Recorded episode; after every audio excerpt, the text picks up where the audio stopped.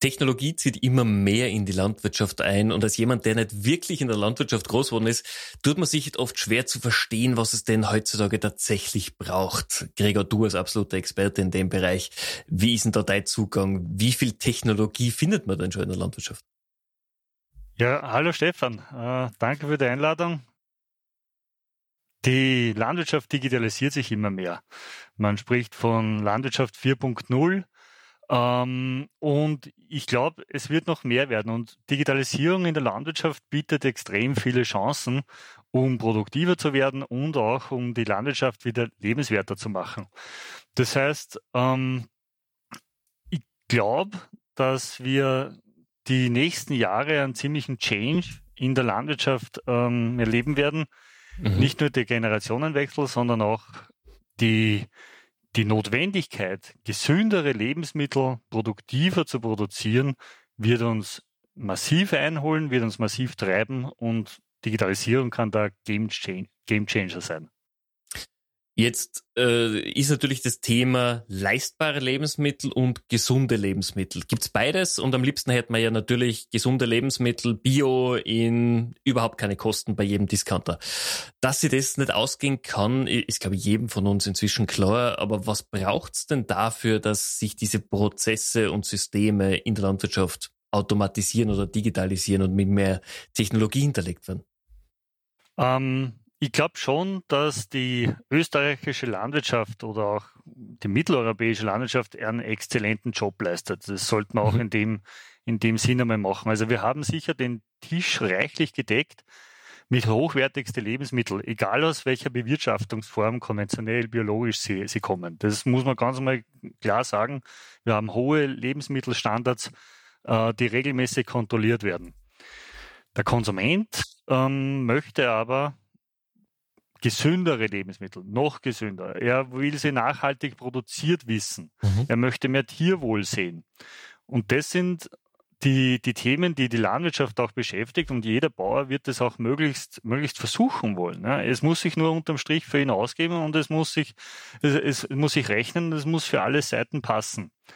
Die letzten Jahre haben wir immer durch breiter, schneller, schwerer die Produktivität in der Landtechnik gesteigert und in der Landwirtschaft. Und wir, so konnten wir oder die Bauern konnten durch immer effizientere Prozesse ähm, günstiger produzieren. Mhm. Letztendlich ist aber viel bei den Bauern nicht, nicht angekommen, auch von diesen ganzen äh, Mühen, sondern die Gewinne haben andere eingestreift und letztendlich auch der Konsument, der immer günstiger, gesünder ist so kann es nicht weitergehen. Das muss ein, ein Change, so wie du es richtig auch erwähnt hast, muss es ein Change geben. Und wir haben bis zum Jahr 2050 10 Milliarden Menschen auf der, auf der Erde zu ernähren. Das heißt, wir mhm. werden bis 2050 um mehr als 50 Prozent mehr Lebensmittel brauchen. Das heißt, wir können die Produktivität jetzt nicht äh, runterschrauben, äh, also hochschrauben oder runterschrauben. Das mhm. ist nicht das, das, ähm, der, der Sinn des Ganzen, sondern wir müssen schauen, dass wir mit unserer Landwirtschaftsfläche, die ja auch jedes Jahr weniger wird, eigentlich effizienter wirtschaften und das und auch nachhaltiger wirtschaften, sodass wir die Böden über Jahrzehnte er, erhalten oder sogar besser machen. Ähm, Wenn ich da kurz einhaken darf, ja. das ist ja eine wahnsinnige Challenge eigentlich, weil du hast natürlich die fortschreitende Technologie. Wir wissen, dass AI, Drohnen, Landwirtschaftstechnologie sich enorm schnell weiterentwickelt, auch mit hohen Kosten. Natürlich. Äh, ich glaube, jeder, der mal weiß, was so äh, ein Fendt-Traktor oder Lindner-Traktor kostet, der, der sieht auch am Bauern mit ganz anderen Augen. Du hast natürlich das Weiterbildungsthema in der Landwirtschaft. Was kann ich denn überhaupt nutzen? Was macht einen Sinn für mich? Und dann hast du die äußeren Einflüsse wie Bodenqualität äh, und ähnliches. Was braucht's denn da wirklich als Landwirt heutzutage, um auf allen drei Themen up to date zu bleiben? Weil das ist so viel, was ich tun muss und ich muss ja meine Arbeit nebenbei auch noch machen. Also grundsätzlich sollte man Technologie offen sein. Man braucht nicht mhm. technologieaffin sein, das wird man durch die Technologieoffenheit. Es ist unsere Aufgabe als Landtechniker, äh, Digitalisierung so zu entwickeln, dass, dass es jeder nehmen kann. Ja, und mhm. deswegen gehen wir auch sehr stark mit den Bauern in Austausch und versuchen, diese Digitalisierungsthemen so aufzubereiten, dass sie einfach, ein, dass sie simpel nutzbar werden. Ähm, wo ich mir mehr erwarten würde, ist ähm, hinsichtlich dieser ganzen Thematik Nachhaltigkeit, Bodenleben, mhm. ähm, wie, wirklich wieder biologische Zusammenhänge im, im Boden zu verstehen und das wieder in diese ganze landwirtschaftliche Praxis, tägliche Praxis hineinzubekommen. Da sind mhm. die Landwirte in der Regel die Spezialisten und das, das können wir auch als Landtechniker nicht, nicht leisten. Ähm, dieses, dieses Wissen muss da wieder rein, weil ähm, ich kann mich hier nicht alleine auf die Technik verlassen. Ich muss am Acker stehen, fühlen, hören, sehen, ähm, hineinstechen in den Boden, mal schauen, was da drinnen vorgeht, wie die Strukturen ausschauen, welches Bodenleben ich habe mit Analysen, mit Wetterstationen und, und, und. Und dann eben gute Entscheidungen treffen. Wir als Techniker können nur unterstützen. Ähm, mhm. Und da ist ein guter Austausch notwendig. Und dann schafft man diese Challenge auch. Äh, gerade in den jüngeren Generationen merke ich, dass die sehr, sehr offen sind und sich diesen Themen auch, auch stellen wollen. Aber wir wissen alle, äh, Generation Z müssen wir die Inhalte anders aufbereiten, sodass sie damit arbeiten können.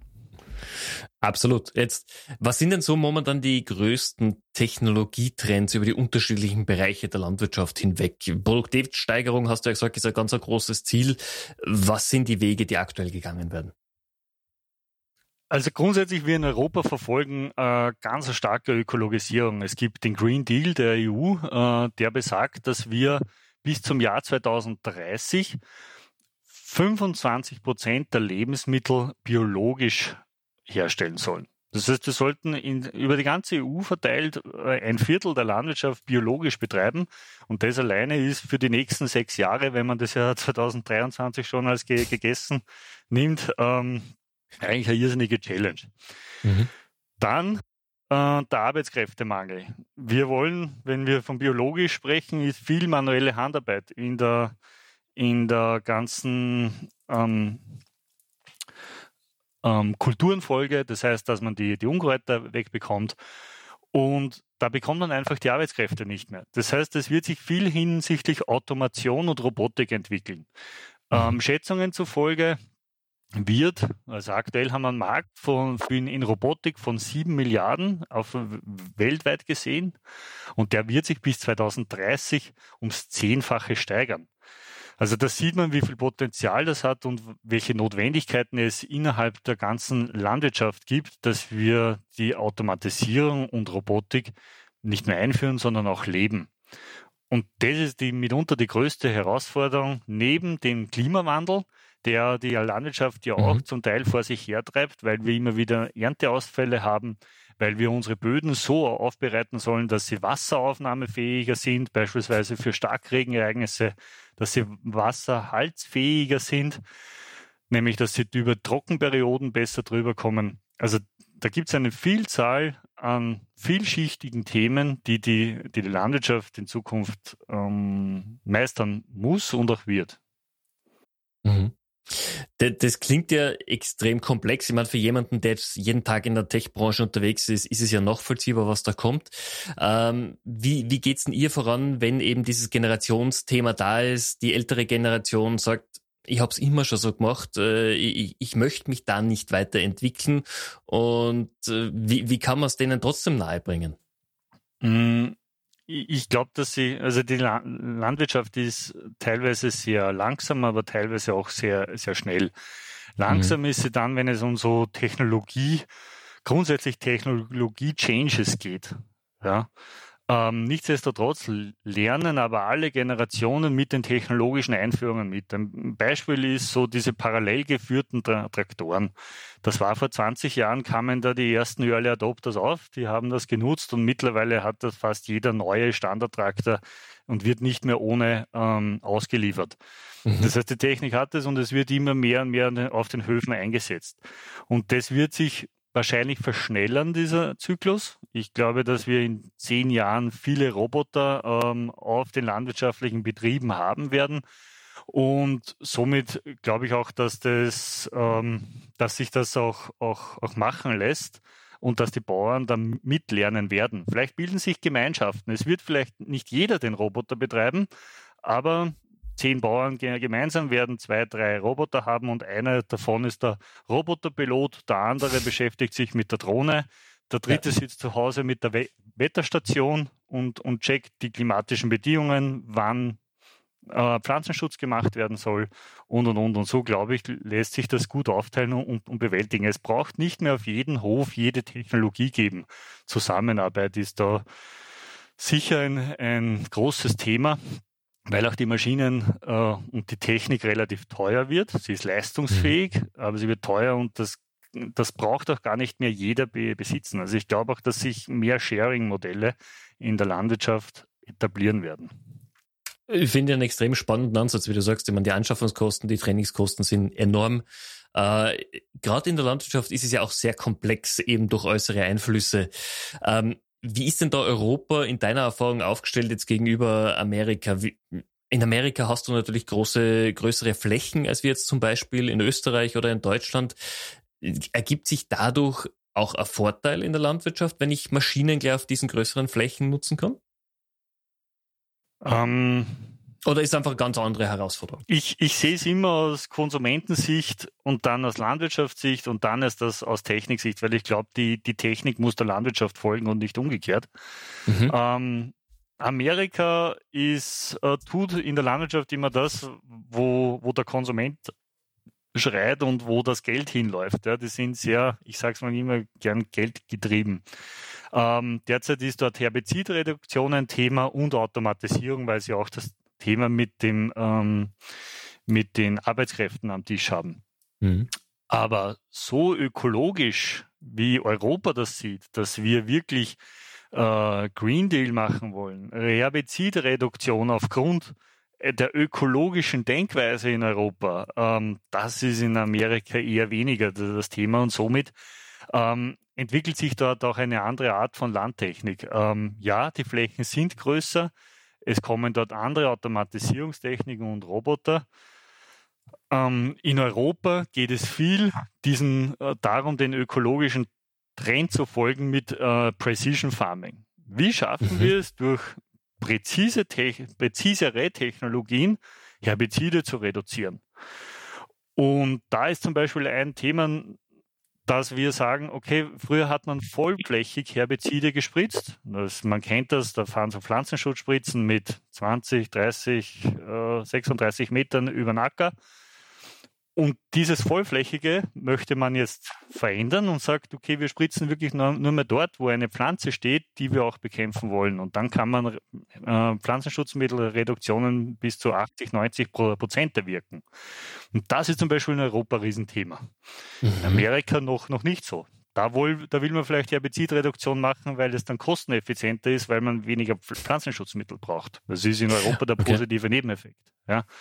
Und, und das ist eigentlich die, die, die, der verändernde Treiber auf den Kontinenten. Sehr spannend. Äh, kannst du ein bisschen dieses Precision Farming noch weiter ausführen? Für mich klingt das total logisch, weil ich sage natürlich, ich bin in der Arbeitsleistung effizienter, weil ich mich konzentriert auf Dinge ähm, fokussiere. Ähm, und das wird ja auch das sein, was man momentan auf vielen Agrarmessen sieht, dass man mit Drohnen erkennt zum Beispiel, wo braucht's Dünger, wo ist Unkrautbelastung und ähnliches. Oder ist Precision Farming noch viel, viel weiter zu denken? Ähm, Precision Farming in ihrer Endausbaustufe sieht die Pflanze als alleiniges Individuum, das permanent überwacht wird und dann entsprechend kontrolliert wird Controlling äh, heißt ja Steuern. Und das heißt, man betrachtet dann das segmentweise ähm, und sagt, okay, dort, wo, dies, wo diese Pflanze steht, brauche ich mehr Dünger, brauche ich diese Art von Pflanzenschutz. Ähm, wenn diese und diese Wetter, ähm, wenn, wenn dieses und dieses Wetterereignis eintritt, dann werden sich dort wahrscheinlich diese und diese Krankheiten ausbilden. Aber das Ganze wird teilflächenmäßig jetzt von ganz breit immer kleiner und kleiner. Also äh, die ersten äh, Spot-Spraying-Themen waren so 50 mal 50 Zentimeter und mittlerweile geht die Forschung runter auf 6 mal 6 Millimeter. Ähm, wow. Da sind wir in, in der technischen Umsetzung noch weit davon entfernt. Aber man sieht anhand von, von den, der, der Denkweise, in welche Richtung mhm. es geht. Also wirklich die Pflanze als Individuum zu sehen und, und dann so betreuen, so dass man mit möglichst wenig künstlichen Dingen wie Handelsdünger oder Pflanzenschutzmittel auskommt. Und damit lassen sich massive Reduktionen in den Dingen ähm, erzeugen. Und wenn ich jetzt ein provokantes Be Beispiel nehme und sage, okay, ich habe Salat angebaut, der hat einen Abstand äh, zwischen den Reihen von 50 Zentimeter und in der Reihe steht er auch so mit 33 Zentimeter.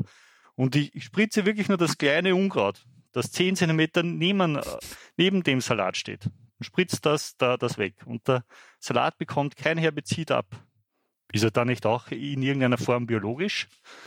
Ich glaube mhm. nicht, weil der Konsument möchte das nicht, aber es werden sich vielleicht auch im Handel Zwischenformen dahingehend ähm, ausbilden, die, mh, mm, ich sage mal so, gesündere Lebensmittel oder herbizidfreiere Lebensmittel als Marketing dann, mh, mm, also auch, auch als Markt dann so nutzen werden. Ähm, und da kann eben auch Precision Farming bis ins Thema des Marketings zum Konsumenten hineinwirken. Und ich glaube, super, da werden super spannendes in, Thema. Ja. Okay. Da Jetzt, werden sich auch neue, neue Marketingkonzepte rundherum dann im Handel entwickeln, bin ich überzeugt davon. Ja. Ich, ich glaube, es muss auch. Ich meine, wir wollen natürlich alle als Konsument Bio, das ist ja vollkommen klar, aber man muss ja realistisch bleiben. Äh, ich werde nicht 100% unseres, äh, unserer Früchte, unseres Gemüses Bio erzeugen können. Das funktioniert einfach nicht. Also es muss ja eine, eine Zwischenversion noch geben. Ähm, jein. ähm, ich glaube schon, dass es möglich wäre. Ja, also okay. technologisch wäre es möglich, Bio äh, 100% zu machen. Ähm, ob es langfristig sinnvoll ist, ähm, da scheiden sich in der Wissenschaft ein wenig die Geister. Wenn man gewisse Arten von Pflanzenschutzmitteln gar nicht mehr einsetzt, ähm, glauben manche, dass dann gewisse Pilzkrankheiten zunehmen werden. Ähm, mhm. so, so Art wie die Herdenimmunität bei der, bei der Impfung. Ne? Wenn man Impfung gar, ganz weglässt, ich glaube, wir kennen alle dieses, dieses Thema, ja. das ist ähnlich auch im Pflanzenschutz. Ja? Und da ist sich die, die Wissenschaft noch nicht ga, ganz so einig, äh, wie 100% Bio sich, sich auswirken würde. Wir merken es heute, morgen war, war gerade ein Beitrag, Orangenernte ist stark befallen von einem Pilz, wo es gar noch kein Mittel gibt. Ja, das heißt, das, das ruiniert innerhalb von ein, zwei äh, Anbausaisonen 50 Prozent der Orangenernte. Und mit sowas muss man halt auch in der Ernährungssicherheit dann, dann fertig werden. Also ja, möglichst ökologisch wirtschaften ist extrem wichtig, aber wir sollten uns diesen ähm, Werkzeugkoffer ähm, der, des chemischen Pflanzenschutzes nicht äh, pathologisch komplett zumachen und sagen, nein, das darf es nicht mehr geben, das, das geht nicht, weil ich glaube, da, da hängen wir die Ernährungssicherheit von, wie gesagt, 10 Milliarden Menschen 2050 doch wesentlich ähm, ähm, ins, in, in den Regen raus und das kann auch nach hinten losgehen. Mhm. Jetzt würde ich gerne ihr mal ein bisschen eine provokante Frage stellen. Ähm, die Landwirtschaft ist für uns alle lebensnotwendig tatsächlich, weil sie versorgt uns mit Essen ähm, und trotzdem wird oft zumindest als Konsument der, der Landwirt so ein bisschen abgetan für mich und bekommt nicht wirklich den Stellenwert, den er eigentlich in der Gesellschaft hat. Ähm, kommt für mich auch zum Thema Technologie genauso durch, weil man sagt, ja, mein Gott, der Landwirt eben wie du gesagt hast, ist langsam, der verschlafft die Trends und deswegen funktioniert das nicht. Wenn man sich ein bisschen damit beschäftigt, ist es ja ganz, ganz anders. Also es ist ja auch äh, sehr viel Entwicklung da, wie du jetzt schon beschrieben hast. Wir sehen ja auch, dass viele Low-Level-Technik äh, jetzt eingesetzt wird, damit es eben weniger Einschulung braucht. Warum ist ab und zu diese, diese Wahrnehmung von Seiten der Bevölkerung einfach so ein bisschen ab von der Realität? Hm, ist eine, ist eine schwierige Frage. Kann ja. ich so pauschal jetzt nicht beantworten. Ich kann es mir nur ähm, so herdenken, dass halt man glaubt, wenn man zu Hause einen Garten hat und da gartelt und da dann ähm, das Gemüse anbaut und das wird jedes Jahr was, dass das ja eh alles leicht ist. Ja? Wenn das aber dann, und das schaut ja, da ist ja nichts dabei, Landwirtschaft zu betreiben. Ja, das kann mal ein Faktor sein. Landwirtschaft dann wirklich ähm, in großem Stil zu betreiben, produktiv mhm. zu arbeiten, ist nochmal eine ganz andere Challenge. Ähm, nicht, äh, nicht so, zuletzt gibt es da äh, in Österreich ein sehr gutes Bildungssystem. Das fängt bei den Fachschulen an äh, und geht dann weiter über die höheren Schulen bis hin zu den Universitäten. Mhm. Ähm, also das, das muss man lernen, das kann mhm. man studieren. Ja. Äh, so komplex ist die Landwirtschaft. Und ich, ich finde das eigentlich immer schade, wenn dann Landwirtschaft in so ein, in so ein Licht gerückt wird. Ähm, ich muss aber auch sagen, die Awareness bei, dem, bei den Verbrauchern war noch nie so hoch wie heute. Mhm. Der Konsument hat noch nie so viel ge geschaut, was, was er am Tisch hat, was im Regal liegt und was er kauft. Es kann noch immer mehr sein, das ist keine mhm. Frage, aber durch die ganzen Schulungen, ähm, die ich nenne es immer Konsumentenschulungen, wird das besser. Die Bauern sind aber letztendlich auch selbst dafür verantwortlich und das haben wir auch regelmäßig auf, den, auf unseren FH-Studiengängen zum Thema, dass wir sagen, wie können wir Landwirtschaft mehr ins gute Licht rücken? Wie können wir Marketing betreiben? Ein Beispiel ist, wie viele Landwirte haben wirklich eine eigene Homepage und stellen sich dort ins rechte Licht, so wie sie eigentlich wahrgenommen werden wollen da gibt es noch viel Potenzial nach oben und ich glaube, da gibt es auch viel gute Marketingstrategien, mhm. äh, wo Landwirte auch sich durch gutes Marketing viel besser positionieren können am Markt und dann auch ihre Produkte zu höherwerte, zu besseren Preisen absetzen können. Das ist, glaube ich, eine Riesenchance für die kleinstrukturierte Landwirtschaft, nicht nur österreichweit gesehen, sondern europaweit gesehen, die Produkte besser an die Frau, an den Mann zu bringen. Okay. Sehr, sehr spannend. Jetzt bist du ja selber mit deiner Firma auch im Entwicklungsbereich tätig. Ihr produziert selber Produkte, ihr, ihr seid aber auch mit Engineering-Dienstleistungen tätig für, für andere. Was sind denn so span die spannendsten Themenbereiche, an denen ihr gerade arbeitet, wo du schon einen Einblick geben kannst?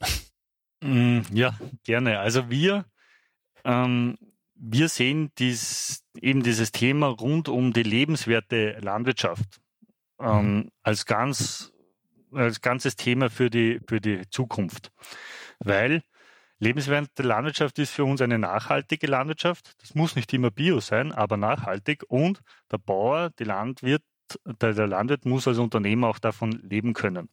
Mhm. Es muss lebenswert sein. Und das, diese Situation haben wir derzeit in vielen Teilen nicht und die, die versuchen wir durch Technologie zu füllen, diese Lücke.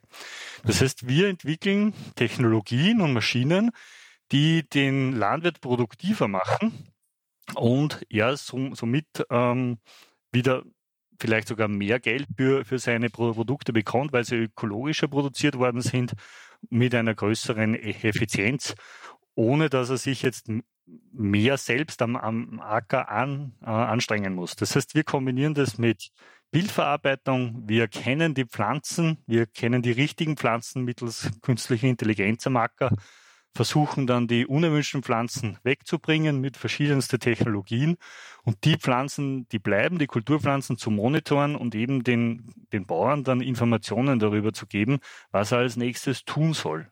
Ja, wie er mhm. seine Pflanze hegen und pflegen soll, damit er einen möglichst guten Ertrag rausbekommt. Und das, das Ganze ja, führt zu einer Automatisierung, führt zu einer Maschine. Ja, ich nenne das immer so als Kerntechnologie die KI und dann die Maschine darum. Das kann man, da hat man dann schon eine super, ein super Ding, das kann man am Traktor mal anhängen und erreicht schon mal Produktivitätssteigerungen. Aber man könnte das dann auch noch um Robotik ähm, erweitern und sagen, okay, diese Maschine kombiniere ich dann mit autonomen Feldarbeitssystemen, die sich am Feld zurechtfinden, die die entsprechende Sicherheitstechnik haben. Und das entwickeln wir nicht selber. Da haben wir Handels, Handelsprodukte äh, mit aufgenommen in die Firma. Und zum Beispiel ein dänisches Produkt, den Agrointelli Robote, wo wir unsere Maschine hineinhängen können. Und dann geht das Ganze auch autonom. Das ist für größere Bauern, die ähm, viele Hektar an Gemüsebau machen, äh, sehr spannende Sache, weil die natürlich auch das Thema haben, dass sie die Traktorfahrer, die Arbeitskräfte nicht mehr finden. Und manche Prozesse gehen einfach langsam. Da fährt man dann mit 0,5 kmh über den Acker. Und das will auch kein Traktorfahrer mehr. Das ist Fahrt und solche, solche Prozesse versuchen wir dann auch zu, zu ähm, automatisieren und mit Robotik zu kombinieren, sodass da wieder Produktivitätsvorteile entstehen. Und um das geht es eigentlich in der, in der Farming, ja, dass wir mit diesen Ansätzen äh, äh, die Landwirtschaft wieder lebenswerter machen. Finde ich total spannend. Das heißt aber auch hier ist natürlich die ganze künstliche Intelligenz AI ein enormer Sprung gewesen in den technischen Möglichkeiten. Gemeinsam natürlich mit Sensorik, die jetzt kommt, Drohnen und ähnliches. Mhm. Auf alle Fälle. Also ich bin ja schon lange Landtechnikentwickler. Ähm, mein, mein Schwiegervater hat mich zur Biolandwirtschaft gebracht. Der war äh, einer der ersten Biolandwirte in Österreich. Und ich habe gesehen, dass mit den guten alten mechanischen Systemen viel erreicht werden kann. Ja, mhm. Da kommt man in der Biolandwirtschaft sehr weit. Aber die Digitalisierung kann da nochmal ein richtiger Gamechanger sein hinsichtlich Produktivität und mehr Präzision in der Biolandwirtschaft. Oder ich, ich will nicht immer Biolandwirtschaft nehmen, weil es, es geht auch für konventionelle Bauern, die nachhaltiger produzieren wollen, die Herbizid einsparen wollen. Mhm. Ähm, und da glaube ich, ähm, wird sich auch noch einiges ausbilden. Also wir sind da gerade erst am, am Anfang. Wenn man nämlich dann diese Ackerprozesse, nennen wir es, okay, wir, wir finden, wir finden es jetzt einmal die Pflanze, ähm, äh, die richtige Pflanze im Acker. Wenn man das dann noch mit Wetterdaten kombiniert, wenn man das dann mit Düngerkarten, mit Bodenprofilen, Bodenanalysen kombiniert, dann ergibt sich da eine Masse, die mhm. man, und jetzt sind wir wieder am Schluss, den Landwirt simpel und klug zur Verfügung stellen muss und nicht so komplex, dass er damit arbeiten kann. Und dann haben wir in, in der Landtechnik einiges richtig gemacht und solche Überlegungen haben wir, an die forschen wir ähm, und in diesen Themenbereichen wollen wir weiterkommen. Mega, mega spannend. Ähm, abschließend jetzt noch die, die Frage, welche großen Trends abseits den genannten haben wir denn? Also wir haben natürlich AI, KI für Erkennung von Pflanzen, Erkennung von Bodenqualität. Wir haben Drohnensysteme, die irgendwann einmal autom vollautomatisch fliegen können. Was ist so das, das nächste große, an dem ihr vielleicht schon arbeitet oder wo du den Trend schon am Horizont siehst? Ähm, ich glaube, dass es, wenn wir es weltweit äh, sehen, äh, geht es ganz stark auch in die Robotik hin, hinein. Mhm. Ähm, und das wird noch eine Riesen-Challenge, wirklich auch die Maschinen dahinter, die den Arbeitsprozess machen, ja, mhm. dass man die mh, mm, so überwacht, dass wenn sie einen Fehler haben, sich melden. Sowas gibt's nicht. Also wir haben, wenn man so will, der Roboter vorne ist fertig, ja, dass er mhm. sich automatisch navigieren kann, aber das Arbeitsgerät hinten, ob jetzt ordentlich gesät ist, ob ordentlich Bodenbearbeitung gemacht worden ist, das wird noch ein Riesenthema, ähm, wo wir derzeit noch einfach keine Sensoren teilweise haben, die das, die das können. Der Mensch als Bauer, so wie ich, wie ich vorher gesehen, äh, gesagt habe, sehen, füllen, graben, ist da noch sehr essentiell. Mhm. Und das wird noch ein, ein großer Gamechanger. Ähm, dann glaube ich, wird das Thema rund um die gesunde Böden. Wie kann ich sicherstellen, den Humus zu erhalten oder Humus aufzubauen? Da wird es massive Veränderungen in der Bodenbearbeitung geben und in der ganzjährigen Flächenkultivierung. Schlagworte sind da ganzjährige äh, Bedeckung, Pflanzenbedeckung, mhm. dass man auch in den außerhalb der Kultursaisonen dann Pflanzen anbaut, die Stickstoff auf der Luft sammeln. Und wie baut man diese dann wieder landtechnisch ein, dass man diese Pflanzen wieder einarbeitet, dass man da die Ernterückstände wieder wegbekommt, dass man wieder was anbauen kann. Also da werden sich viele Anbauverfahren ähm, verändern die nächsten Jahre, wo wir die Technologie heute noch gar nichts absehen, ja, was wir da genau brauchen. Und ähm, wie sich das drehen wird, gepaart mit, der, mit dem Klimawandel. Also mhm. ich glaube auch, dass sich die, die Anbauregionen verschieben werden. Also wenn man jetzt dann näher zum Äquator war ähm, und da eine gewisse Kultur an, angebaut hat, dann wird sich das eher im Norden verschieben. Das heißt, bei uns ist es jetzt möglich, dass man Erdnüsse anbaut, dass man Wassermelonen anbaut. Das wäre vor 30 Jahren noch eher schwierig gewesen. Und so wird sich auch die Landwirtschaft in den Ländern selbst auch verändern. Das heißt, auch da wird es neue Schulungen geben müssen, Weiterbildungen bei den Bauern und natürlich auch Absatzthemen. Erdnuss, mhm. Bio-Erdnuss kann man in Österreich super produzieren. Ich glaube, da gibt es auch, auch Nachfrage dafür. Absolut. Jetzt äh, doch noch eine Frage dazu, wenn sich auch dieses, diese Anbaumöglichkeiten verändern, ergeben sich natürlich auch neue Möglichkeiten, aber auch neue Risiken. Wir, wir hören natürlich, dass äh, neue Insekten sich hier niederlassen, die natürlich möglicherweise auch Schädlinge sind für diese neuen Produkte. Wie erfolgt denn da international der Austausch? Natürlich, Landwirtschaft ist sehr gut erforscht. Man weiß, welche, welche Produkte ich habe, welche Schädlingsbekämpfer ich nutzen kann, etc. Aber gibt es da internationalen Austausch gerade hinsichtlich dieses Klimawandels und was das auch für neue Regionen bedeutet? Ja, sogar ein sehr regen Austausch. Ähm, durch unsere ganze Informationsgesellschaft war es noch nie so einfach, ähm, Wissen auszutauschen. Mhm. Ähm, beispielsweise meine Studenten haben im letzten Jahr eine Seminararbeit gemacht, wo es darum ging, in, in Stellen Schweine zu erkennen und das Be Bewegungsverhalten zu analysieren. Ähm, da fand man Studien aus China. Ja, und also, wenn man da im wissenschaftlichen Bereich reinschaut, ist die Internationalisierung sowieso sehr präsent. Mhm. Es wird immer mehr und mehr in englischer Sprache publiziert.